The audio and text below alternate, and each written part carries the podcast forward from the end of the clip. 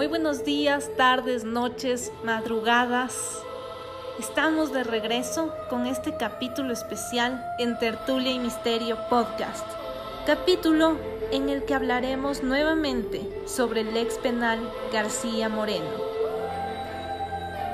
Uno de los lugares más terroríficos de nuestra ciudad y país, tanto por su contexto histórico y contemporáneo en donde la maldad, la injusticia, el abandono y la miseria lo acompañaron desde un principio. En este capítulo les he traído la entrevista a un ex guía penitenciario que trabajó alrededor de 39 años y por lo tanto se convierte en un testigo directo del funcionamiento de este tétrico lugar.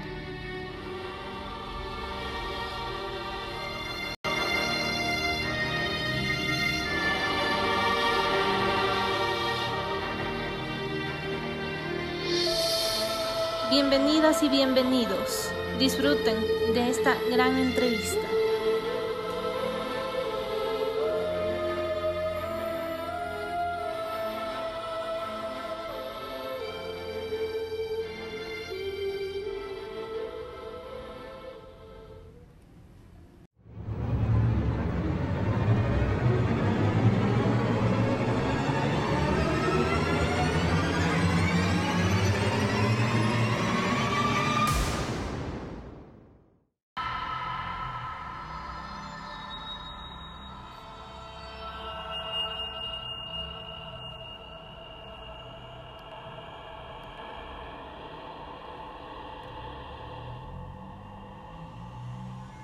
En aquel tiempo, cuando usted trabajaba en el expenal, cuénteme, ¿cómo era un día en el expenal para un guía penitenciario? ¿Cómo empezaba la jornada? Siempre las jornadas han sido de 24 horas de servicio. Uno ingresaba normalmente antes de las 7 de la mañana y igual se salía pasado de las 7 de, de la mañana. ¿Por qué le digo el horario de 24 horas se manejaba así? Porque era medio, ¿cómo le explico? Eso se ha mantenido siempre. Ya una por lo que siempre se, se dividía unos dos grupos de guardias, ya de guías, dos grupos. Uno para la guardia entrante, otro para la guardia saliente. Y los turnos prácticamente se lo hacía dependiendo del lugar asignado de los jefes superiores, ¿no? Claro que todas las 24 horas no es que se haya permanecido totalmente despierto. Durante el día, o sea, las 12 horas, sí se lo hace prácticamente en una jornada corrida, se puede decir, con el único receso para que pueda almorzar, tener sus necesidades siempre y cuando hayan un relevo de, de alguna otra persona para que pueda abandonar ese puesto de servicio. Y en la noche se hacían turnos rotativos de guardia. Ya, dígase, por ejemplo, dependiendo de la cantidad de gente que había en el grupo, se hacían dos turnos en la noche, a veces tres turnos, entre dos y tres turnos, dependiendo, porque igual había internos que salían hospitalizar, que salían a los hospitales ya por enfermedad o por alguna otra cosa o por heridas, qué sé yo, y ahí no es que iban a custodiar por el día, sino los propios días, entonces ya se mermaba la cantidad de los compañeros días. Y cuénteme, ¿cuántos guías eh, eran para todo el penal, me imagino, ¿cierto? ¿Cuántos eran en total? Mm. a ver, eh, bueno, un promedio más o menos de entre 10 hasta 15, 16 días, de lo que yo me acuerdo, porque igual la estructura del penal, bueno, no era digamos, tan difícil para poderlo manejar y a veces se lo manejaba con menos guías. Había momentos de que del sector central de ahí del penal se podía manejar absolutamente todos los pabellones que existían ahí, a excepción de los, de los patios, había que utilizar a otra persona para que estén rondando esos sectores y de la terraza. Pero con eso nos desenvolvíamos con esa cantidad de guías, entre 12 y 15 más o menos. 12 y 15. ¿Y cuántos PPLs eran en aquel tiempo? En aquel tiempo sí se superaba la cantidad de mil, más de mil internos, pero igual la capacidad también no era para mil, sino la capacidad exacta me parece que estaba entre unos 360 máximo, 360 400 internos. Entre todos los pabellones. Entre todos los pabellones del penal. y usted me comenta que en su tiempo sí valía, eh, se podía observar desde el panóptico como tal a todos los pabellones de, bueno, del área central, o sea, como eso tiene una estructura como, bueno, en la parte central del penal hay unas salas de pabellones, ¿ya? Y ahí sí se podía controlar una sola persona en, en caso de que había faltantes de días, porque se salía, o sea, para audiencias, para todo, ¿ya? Y ahí había que sacar a personas de los puestos y se quedaba custodiando, así sea una sola persona ahí en ese sector y todo ese sector se manejaba una sola persona muchas veces. Entonces, ¿qué es lo que pasa? Como eso es un círculo, ahí tranquilamente, si es que alguna persona solicitaba salir a tal parte, ya por diferentes motivos, ¿no? Entonces se iba, se le sacaba y bueno, se dirigían al lugar que tenían que ir porque hay que tomar en cuenta que también las oficinas también funcionaban casi en el interior, a excepción de la dirección y la secretaría que era parte prácticamente de afuera. Pero a nivel de las oficinas jurídicas, diagnóstico, trabajo social, esas sí se encontraban al interior. ¿ya? Y claro, desde ese lugar de, los pabellones hasta llegar allá, estaba custodiado por a ver, sería una puerta principal, una puerta intermedia, luego otra puerta, alrededor de unas cuatro o cinco puertas para llegar. Y, y, en ese tiempo, eh, bueno, desconozco si es que han cambiado las condiciones, pero a los guías penitenciarios se les proveía de algún tipo de, de, arma o de algún tipo de elemento con el cual por A o B situación puedan defenderse, o cómo funcionaba eso? Bueno, normalmente cuando yo recién ingresé, lo primero es que no habían esos uniformes. Uno trabajaba con la ropa que uno tenía. Y lógicamente sí le proveían de armas. Lo que se manejaba ahí era un revólver Smith Wilson 38. Créame que yo ese revólver desde que ingresé hasta la fecha que salí lo tuve en mi poder. ¿Ya? Nunca faltó, digamos, de que uno esté comprando municiones, nada de eso, pero eso siempre se manejó. Ya, y no había ningún problema, nosotros podíamos portarlo en todo momento, hasta en el interior. Ya, y, y había respeto, los internos siempre respetaban todo y no había uno que se abalance por lo menos a arrancharlo, qué sé yo. Siempre se manejaba así. Posteriormente ya empezaron comprando uniformes, pero eso sí ni me acuerdo de qué fecha, cuándo empezaron.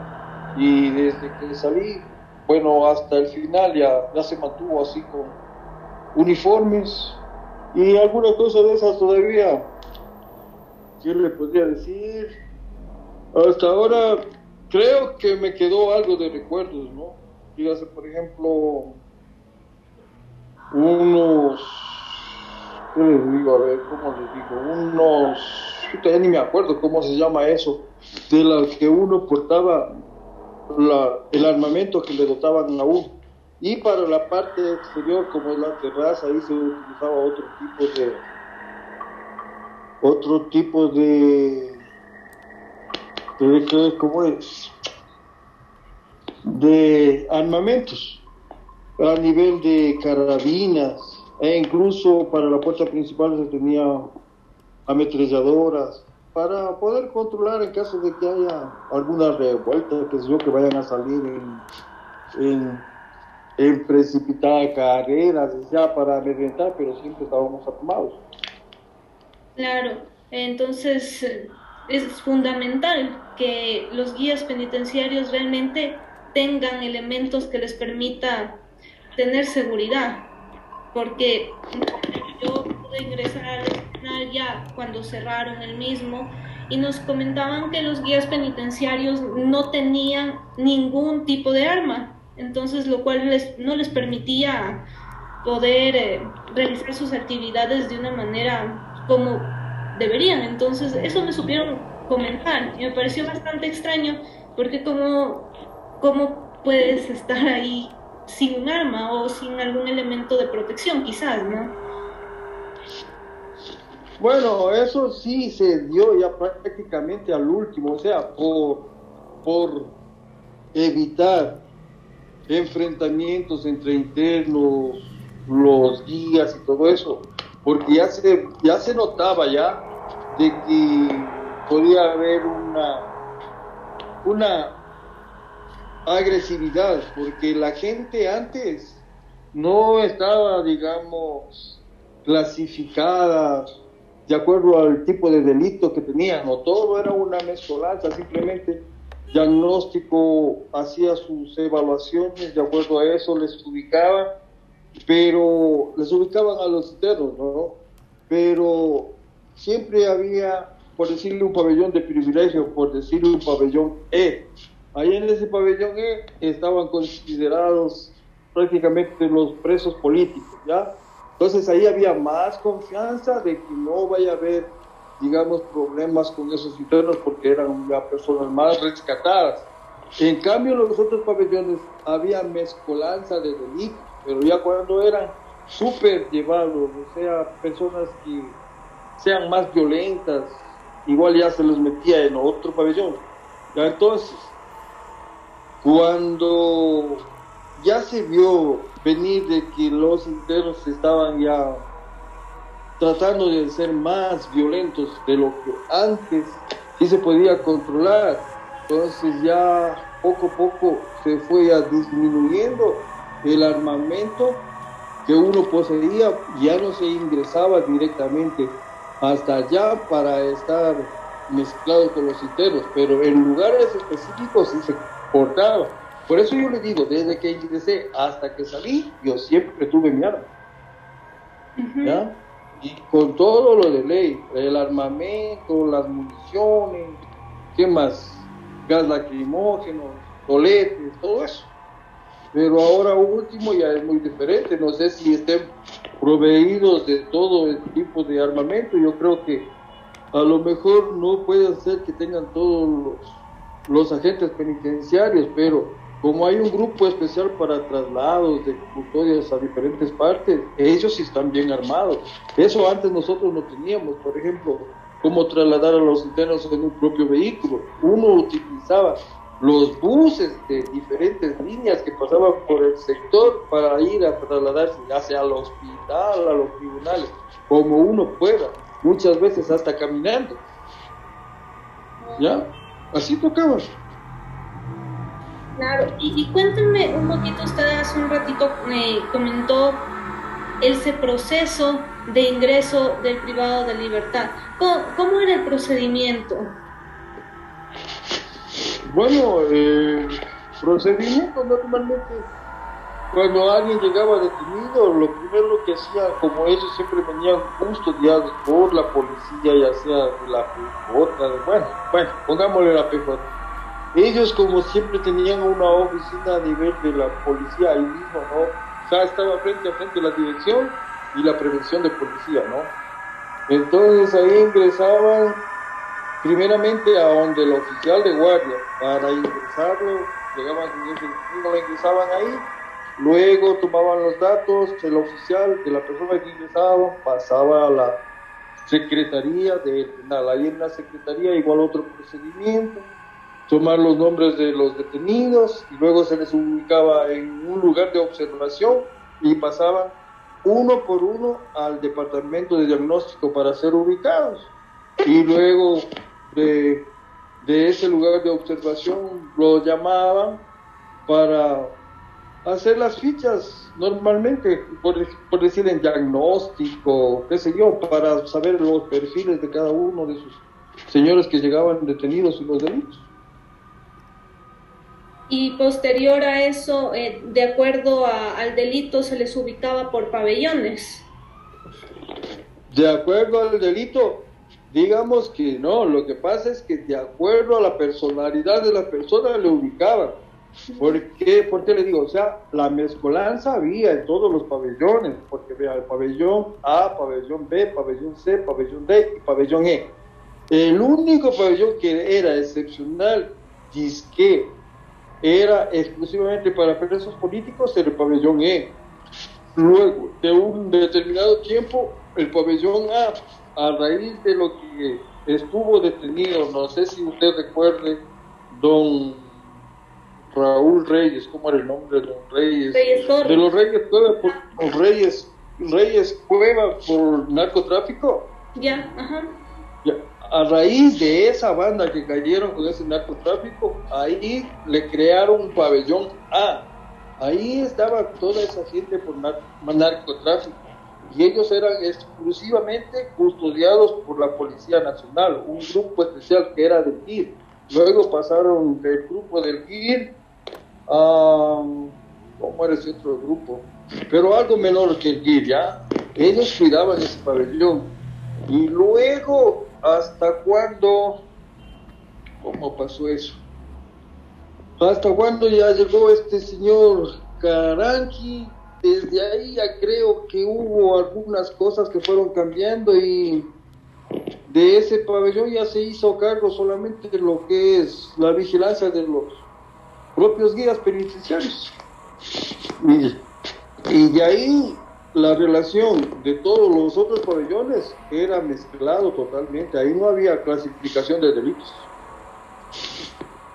Eh, pero había, yo, bueno, había escuchado que existía esta, como usted dice, posteriormente se fue dando esta clasificación más fuerte dentro de los pabellones Siempre se había catalogado el pabellón B de alta peligrosidad. Siempre fue así. ¿Por qué? O, cómo era? ¿O todos eran alta peligrosidad, excepto después con el A y con el E?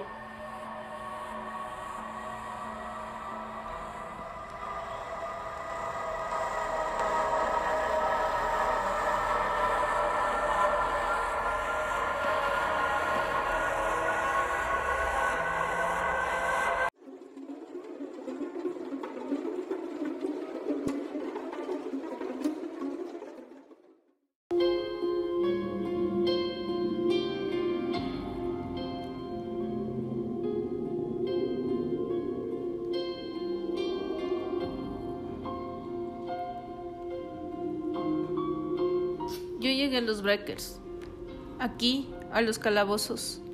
Llegué un jueves, jueves en la noche, amanecer viernes. Y yo llegué ahí, me metieron ahí. Y el otro día, ya viernes por la mañana, ¿que cuál es Paolo? ¿Que cuál es Paolo? Ah, o sea, el recomendado de Rafa. Bien. Y dicen que es el africano, recomendado de Rafa dicen, porque siempre me han dicho que soy africano.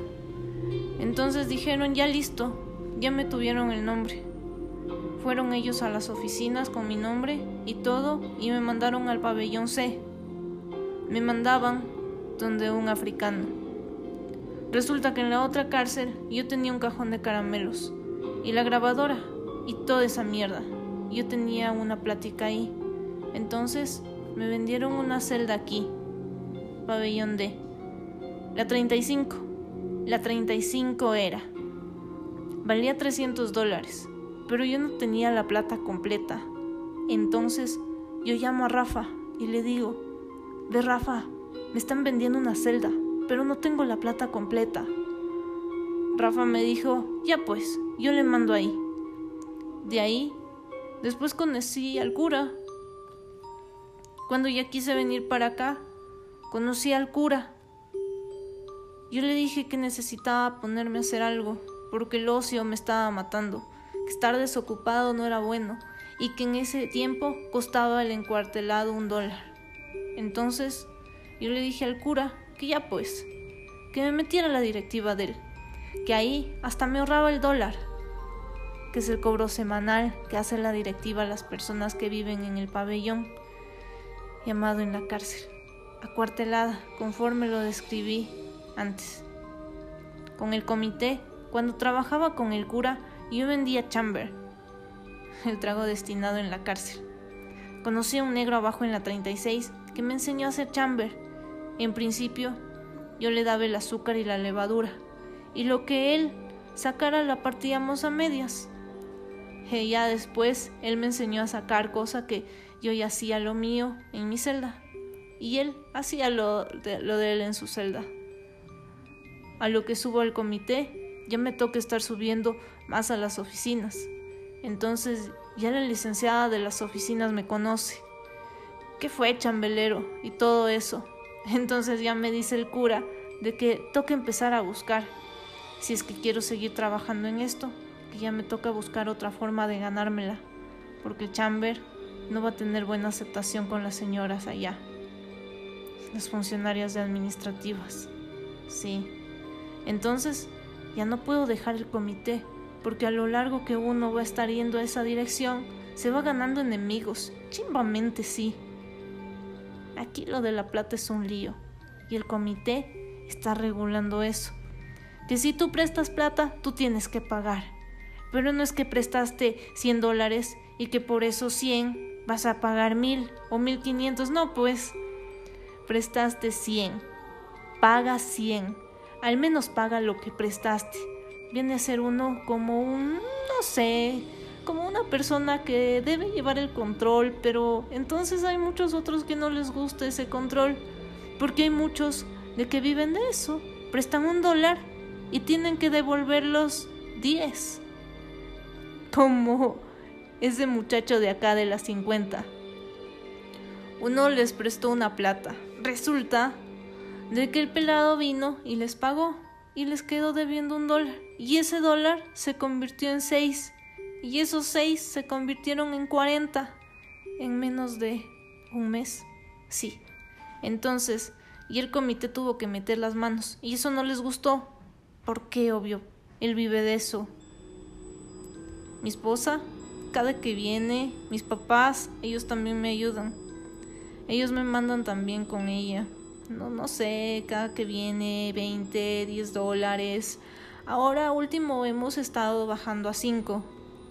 Mm, no sé, no sé, siempre que estamos así como apretados, apretados, bien mal o algo pasa o algo llega o alguien necesita algún trabajo, las tiendas, los restaurantes, las tarjetas de Belsouth, las lavanderías son formas de ganársela. Trabajo social cobra 6 dólares. Eso sirve para enfermos. Hubo una machetiza aquí y listo. Hubo un enfermo y toca internarlo en el hospital. O hay algún diabético, no se pudo conseguir la medicina, toca internarlo en el hospital. Entonces para eso utilizan utilizan la plata para radiografías, exámenes, medicinas, hospitalización. Los códigos son estos números de las tarjetas para comprar tiempo de llamada en los celulares. Eso dejó de ser negocio. Antes era negocio, según lo que me cuentan, porque yo no estaba en esas fechas. Pero antes, un código de 10 dólares, tú aquí lo podías vender en 12 dólares o en 13 dólares. Pero a medida de que se fue llenando la cárcel de polilla, a la polilla llama a la casa, por favor necesito un código. Dice que se enfermó o monta cualquier día. En tal caso es que le mandan el código. Y él, por el afán de venderlo, y de dicho sumar la plata, el de 10 lo venden 8.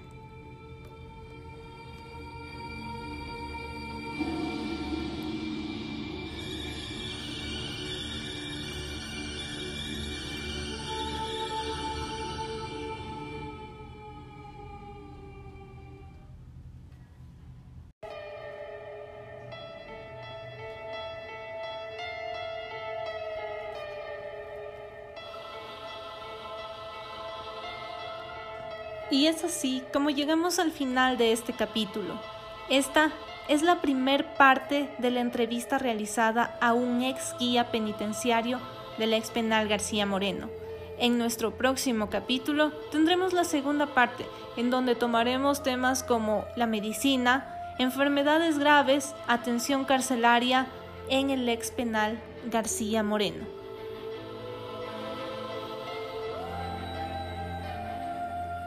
Quiero agradecer de manera especial a AC por la gestión de esta entrevista y su dedicación por dar a conocer estos temas que forman parte de nuestra sociedad y que no se deben olvidar. También mi agradecimiento a Jorge por el relato que compartí sobre un ex PPL.